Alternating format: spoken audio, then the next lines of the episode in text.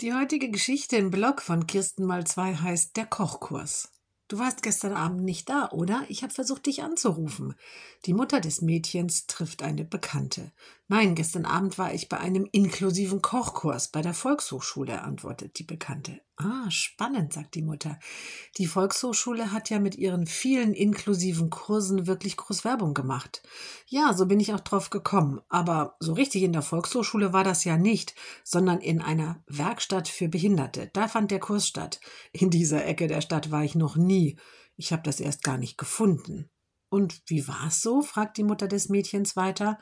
Na ja, die Bekannte zögert etwas. So lala. Ich war die einzige Teilnehmerin ohne Behinderung. Alle anderen kamen aus dem Wohnheim, das da ganz in der Nähe ist. Ich habe mit zwei netten jungen Frauen, die so ähnlich behindert sind wie deine Tochter, den Kartoffelbrei für das Menü zubereitet. Hausmannskost modern war ja der Titel des Kurses. Das war auch ganz toll vorbereitet, also alle Arbeitsschritte so mit Bildern und in leichter Sprache. Aber ich glaube, so einen Kurs mache ich nicht nochmal.